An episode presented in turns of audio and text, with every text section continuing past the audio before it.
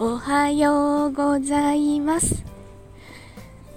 今朝は寒いは寒いんですけどなんか太陽がすごく明るいです。晴れてて明るいと気持ちがいいですね。気分がいいです。あの今朝は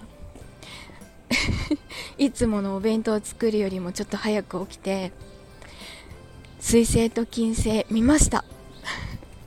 すごい水星があの多分揺らめきのせいなのかはっきり映る時と 全然見えない時とあるんですけどまあでも肉眼でもしっかり見れました。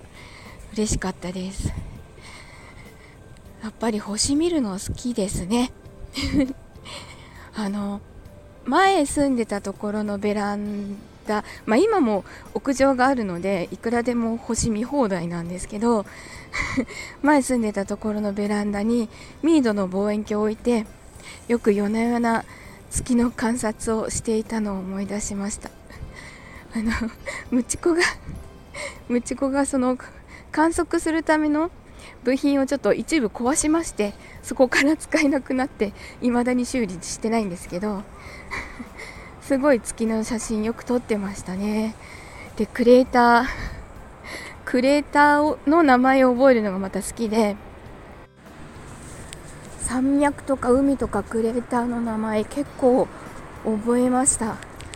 今だいぶ忘れちゃったけど主要なのはちゃんと覚えてます。お寒いけど日差しが気持ちいい。あの今っていろんな感染症が流行ってるんですけど看護師をやっている親戚が溶連菌とコロナのダブル感染ということでいや大変だろうなと思ってやっぱりもらいやすい環境にあるんでしょうね。本当に本当に。いやダブル怖い。インフルコロナは聞いたけど 溶連菌も一緒に感染しちゃうんだと思って。怖いですね。